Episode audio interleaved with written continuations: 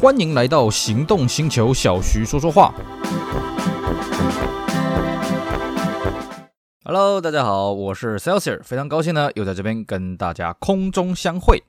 呃，我相信呢，我们这阵子疫情期间了啊，大家没办法出国，没办法自由自在的到处乱跑，哎，是不是呢？也开始怀念当年出国的岁月呢？哎，是啊，我也不例外啊。呃，想起啊，我最后是这个搭飞机出去呢，是在二零一八年啊，那离我们节目制作的现在呢，也三年多了啊，这个相当令人怀念了。呃，但怀念归怀念啦，我们疫情我看一时三刻也不会让我们可以自由自在的这个国与国之间旅行嘛啊。既然如此呢，哎呀，我们为了一解这个出国的心愿呢，我们来望梅止渴一下吧啊。那么我们今天来跟各位聊什么望梅止渴的话题呢？我们来跟各位聊一聊这个海外的汽车的有趣的故事啊。那我们今天呢，首先呢，我们来聊一个这个台湾最常去的一个海外的地方啊，观光的地方。我们今天来聊聊香港汽车有趣的故事吧。我相信呢，一般人出国旅行啊，啊，第一次呢最常去的大概就是香港吧，啊，那么尤其像我小时候啦，啊，这个香港那时候还是英国统治的啊，而且重点是台湾到香港的机票非常的便宜啊，啊，甚至比去日本呢还要轻松，而且更重要什么？香港通中文嘛，对不对？你去日本你还要猜汉字，你看。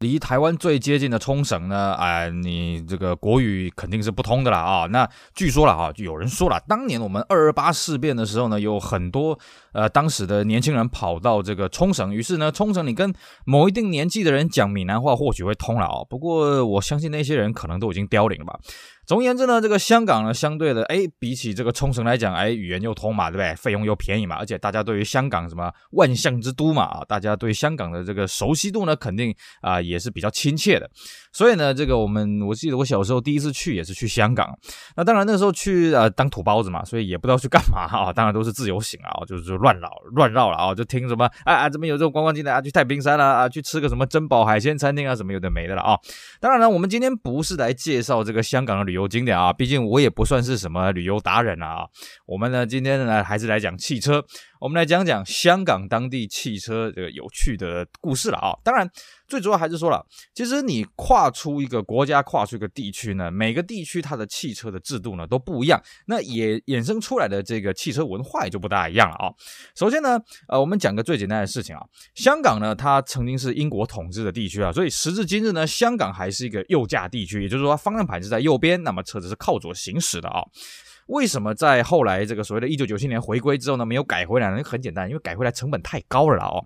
各位啊，全世界呢。这个有改过这个驾驶地区的地方其实不多啊，这个就咱们台湾就是一个很好的例子啊。台湾啊、这个一九四五年光复之后呢，就呃强制把这个右驾车改成左驾车，靠左行驶改成靠右行驶啊。当然也付出了一些代价，只是因为那个时候改的算是早，所以还好。像冲绳呢，在这个全世界来讲算是一个很有趣的地方啊。冲绳它曾经呢被日本统治过，所以它一开始是右驾，然后呢在这个二战到一九七二年中间呢，它又被美军给管理，所以它是。是左驾，那么到了一九七二年之后，又给日本政府管理，又变成右驾啊，这个左驾、右驾、左驾啊，改来改去的。所以呢，冲绳其实在一九七二年那个时候，冲绳的汽车普及率已经算是比较高了。它一九七二年那个时候呢，有有一个名词啊，各位如果有兴趣的可以上网搜寻叫“七三零交通”啊，因为它在七月三十号那一天的晚上来来变更的啊，那。就是一气之间呢，让你这个汽车从这个啊靠右行驶变成靠左行驶啊靠啊对靠右行驶变成靠左行驶，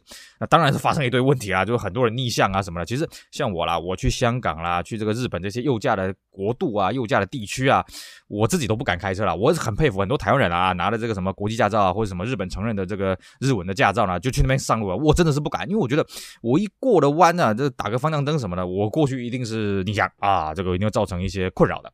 那么香港呢，当初九七年那个时候也有讨论到说，是不是要改方向盘的这个位置了啊？但他们觉得不需要啊，这个这制度一改呢，大家就全部乱掉。因为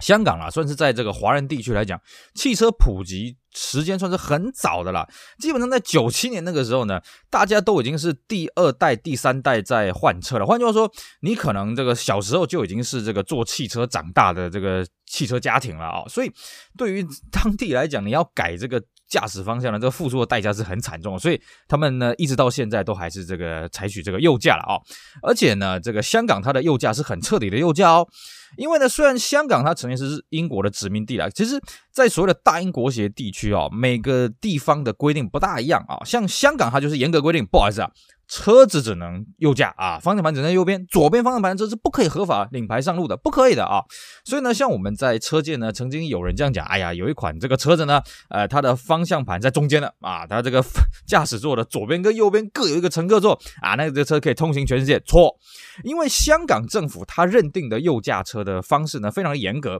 它就它就要求呢，手刹车的位置必须要在驾驶座的左边啊。那么我们刚刚讲的这款中置引擎的这个跑呃这个中置驾驶座。做这个跑车呢，它的手刹车还是在驾驶座的右边。哎，不好意思，所以这个车子并不能在香港合法的上路。当然，也不是说了啊，你真的在香港就不能大摇大摆的开左驾车上路了啊。他们因为像跟台湾一样啊，有一些追基于这个汽车研发或者是汽车这个认证什么的，那么有推出一个所谓的这个测试车牌了啊。他们香港当地叫 T 牌，那我们台湾叫做试车牌。那么你如果是左驾的车呢，你挂上了这个 T 牌呢，当然就可以合法的上路了啊。那 T 牌当然它也有相关的一些行驶的规定的限制啊，只是呢也跟台湾一样啊，这个一些这个台湾一些这个大排气量的车子或者一些奇奇怪怪车子呢，过不了台湾的这个安审的认证什么的啊，油耗的认证，那就挂这个试车牌啊，然后到处乱开啊。那这个香港也是一样有这种情形啊，所以这几年呢跟台湾一样啊，这些香港的试车牌 T 牌呢，它的呃行驶的规范啊，这些约束是越来越多的了啊。那么讲到这里呢，这个既然都谈到车牌了，那么进一步跟大家讲讲香港的车牌跟台湾的车牌有什么不同。我相信呢，各位呢在台湾有买过车，应该就大概对车牌怎么怎么领领取呢有概念。那如果你没有概念呢，哎，可以去翻我们之前的节目，哎，听听看。哎，我们之前有跟大家介绍台湾汽车的车牌的格式，那么还有就是你怎么样去选一个好号码。那么香港呢，它的车牌跟台湾有个啊不不是有个，是很多个地方不一样啊。首先呢，你只要稍微看一下就发现，哎，香港的车牌的大小完全不一样。那每台车基本上你不会看到两张车牌一模一样大小的，不会，而且车头跟车尾车牌也不一定会一样大。嗯，没有，为什么呢？因为台湾的车牌是你拿到号码之后啊，你去跟监理站，监理站帮你把车牌做好，把铁牌发给你。香港完全颠倒，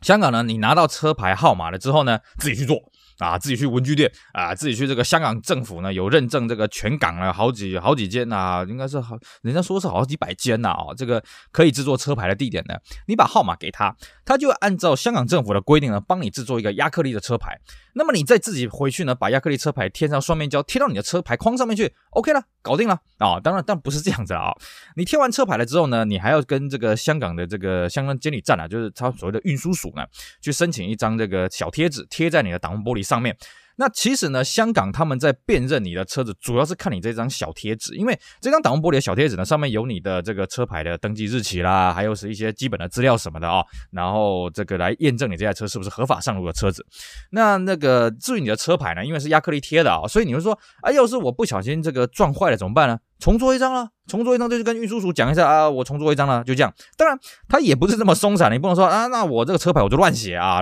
就是这个数字我乱排，当然不行啊。香港政府它是有规定说，你这个车牌就算是你自己做，但是大小虽然没有一个具体的限制，那你不能太小，你不能说小的，它有对于这个字体有一定的限制啊。然后对于这个字距也有一些限制，那。其实你可以看到，大部分啊、这个车牌呢，大概都是一排或者两排。那如果是两排的话，那么它上面呢就是英文字，那下面是数字，这样子啊、哦。大概它的格式其实还蛮宽松的，所以你会发现，哎，香港的车牌怎么这么的丰富啊？这个这个大小通通不一，因为香港车牌是自己做的。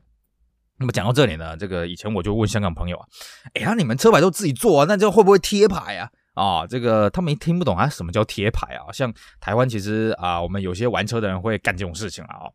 那么他们就说，不不会啊，他们真的没有这种观念啊。因为理论上，你呃去香港观光的时候啊，像我车友提议我，哎，你要不要这个来我们香港这边订过这个个性化的车牌啊？订你一个台湾的车牌，然后带回去贴在你家墙上什么的。我说我没有在香港有合法申请车牌，我可以去，我我没有合法去跟运输署申请到车牌，我这样也可以做车牌？说当然可以啊，你爽就好。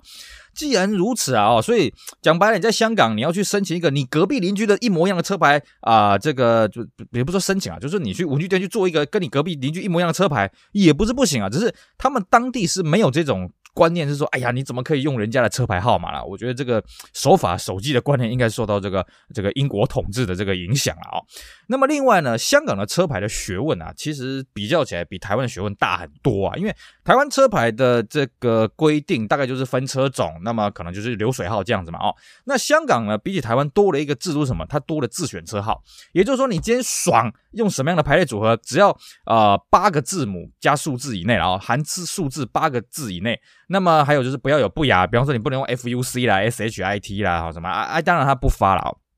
这些不雅字以外呢，你都可以跟政府去申请。那么政府是等到你的申请之后，他会去确定，OK，这个车号有没有人使用。那么如果没有人使用的话，他会开始公开招标。那你如果真的可以标到的话，那就是你的了。所以各位，你在香港的街上，你看到的这些车子呢，尤其一些好车啊，一些高价，什么 Rolls Royce 啦、Ferrari、Porsche 啦啊，这些车子呢，它可能悬挂车牌是很特别的啊，可能是一个英文单字，也可能它英文啊名啊名字英文的缩写，或者一些很个性化的东西。像我看过那种很好玩的啊，就是是我看过那个车。牌是 L L L 七七七啊哦，那他故意啊，因为香港对于这种字体，它只有大小上的限制，哦，还有辨识度啦啊，只要你能够跟他看得出来就好了嘛。所以呢，他故意把那个 L L 七七七弄得像我们那个上引号下引号那样子啊，也是相当有趣啊，这个算是很有创意。当然，如果呢你是比方说你是 B M W 的车子，那你可以挂一个 B M W 的车牌。当然，这种车牌呢，它竞竞标下去呢，它就非常贵。为什么呢？因为香港的车牌制度跟台湾还有一个很大的不同。台湾是说你要买车，你才能去申请一个车号，而且这个车号呢是跟你这台车，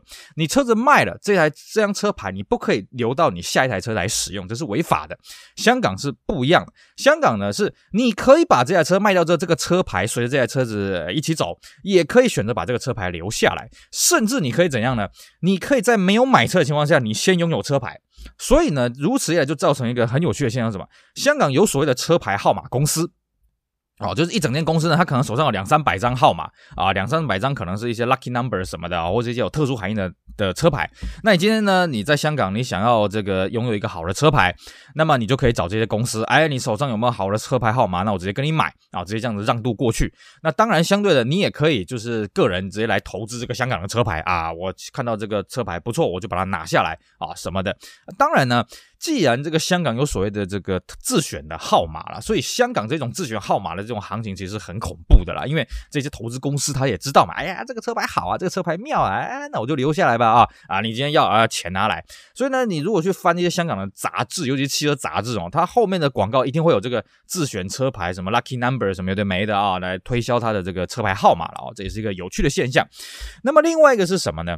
另外一个是香港的政府规定啊，车子一定要有牌啊。像我们台湾呢，有所谓的停牌制度啊，停驶制度，就是我这个车子我不想开了，那我把车牌缴回去给监理站，那我这个车子可以放在我家里面，然后我就是大不了我就不开。香港基本上不太有这种制度，香港。就是你再怎么样了，你车车子只要你名下有车，这个车一定要有个车牌号码。所以香港的车牌它消化速度是很快的啊。像我们台湾可能呃，比方说了啊，这个我随便举例啊，比方说台湾有一百万台车子，那可能其实中间有十万台车子它是没有挂上车牌的。可是香港不会发生这种事情，所以香港的这个车牌号码发的是相当的快。那至于香港的车牌号码呢，也是相当的有趣啊。最早最早香港的车牌号码呢，啊、我们现在看一般的香港的车牌，我们可以看到前面是两个英文字，然后后面可能是几个数字了啊、哦。那么最早香港车牌呢是 HK 开头，为什么？因为标标码是 Hong Kong 嘛哦。那据我香港车友讲啊，这个 HK 这个车牌号码呢是啊、最早是给马车用的。所以如果你现在看到这个香港的汽车呢挂的是 HK 的这个车牌呢，表示这很久很久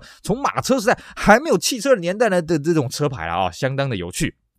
那么再来呢，也是有个有趣的这个传说啦，就是说香港的 HK 的车牌后来随着马车越来越多嘛，哎发完了，或者汽车时代出来，哎发完了怎么办呢？那么就有人去问这个主管单位啊，主管的这个长官，哎呀，这个我们 HK 的车牌发完了怎么办呢？那那主管的意思是说呢，那你就发这个英文开头了啊，所以他随手写了个叉叉，他那个叉叉的意思是说呢，你就用英文的，比方说 A A 啦、B B 啦什么这样就去排列嘛。结果下面人误解了啊，以为这个叉叉就是啊，那我们下一张车牌用叉叉来开始发。所以呢，各位你去看哦，香港的车牌。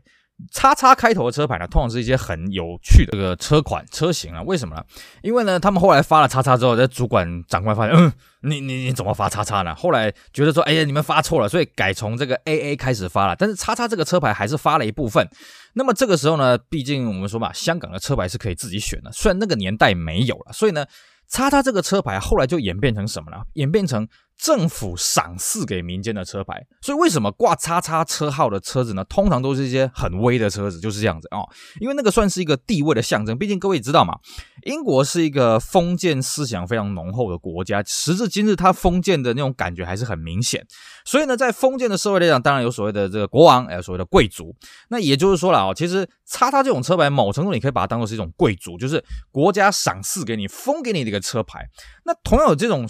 意义的车牌呢？还还有什么纯数字的车牌啊？香港的纯数字车牌啊！当然了，我们呃，如果各位有看过《寒战》这一部电影的话，可以发现啊，这个。哎，这个后来郭富城啊，应该是第二集吧？郭富城不是变成了那个什么讲香港警务总总总司令吗？啊，他的车牌就是一啊。如果香港的这种单位数字的车牌都是一些了不起的人呐啊，啊，什么何鸿燊啊，也是这种车牌的啊。那具体这个车牌谁是谁的呢？这各位可以上维基百科啊，上面有这个统计表。那如果你是这个什么三码数字或者四码数字呢？基本上也都是政府赏赐给你的车牌，所以换句话说了啊，这些车牌呢，基本上它是不可以流通的啊。这些纯数字车牌或者什么叉叉这些车牌啊，是不准流通的。还还有一些少数的一些隐藏的号段啊，也是这种不准流通的这种车牌了啊。所以这个在我们台湾这种哎没有所谓的封建社会的气息的地方啊，比较难以去理解说哎这种。所谓的赏赐的车牌的这种意义是什么了啊？但是呢，在香港讲白了，那就是个地位的象征。当然，你说啊，我今天有钱，那我这个也可以去花大钱去买一个很特殊车牌嘛，当然是可以。可是呢，这些赏赐的车牌，对不起，它不能用买的啊。那至于怎么样可以被政府封一张这个车牌出去呢？哎，其实我也不大清楚啊。但是呢，这几年我看到了啊，少数的这个车牌的，因为香港政府它每一段时间它就会有这个车牌的竞标啦，或者说这些啊这些车牌公司什么的啊。那么我们在竞标会上面呢，我们有看到。偶尔会出现这种叉叉开头的车牌或者纯数字车牌，但它有标明哦，这车牌呢是不可以转让的。所以你基本上在车牌公司里面哦，你要看到这种车牌几乎是微乎其微。我自己是还没看过啦，但是我不知道这个规定有没有什么修改。但是以我以前过去香港的经验来讲，叉叉或者纯数字车牌这个都是地位的象征，所以这些车通常不会挂在那种太普通的车子上面，然后这些车牌不会说呃挂在什么 Toyota 啦、什么什么 Honda 的这种普通的这种民用车的上面，通常都是一些豪车啦、高价跑跑车上面了啊，这是相当有趣的一个现象。好，我们今天因为时间的关系呢，简单跟各位闲聊一下这个香港的这个右驾啊、左驾，还有这个香港车牌的基础。那么我们接下来呢，还会跟大家陆陆续续呢聊聊这些海外汽车有趣的故事啊，一解大家不能出国的这个啊，这个叫做出国欲吧啊。其实我自己也是手也是很痒了啊啊，希望早日啊，我们疫情早日度过啊，大家都可以到国外好好的去换换心情，他呼吸其他的空气。以上就是我们今天节目内容，感谢各位收听，也希望大家继续支持我们其他精彩的音频节目。我是 Celsius，我们下回再聊喽，拜拜。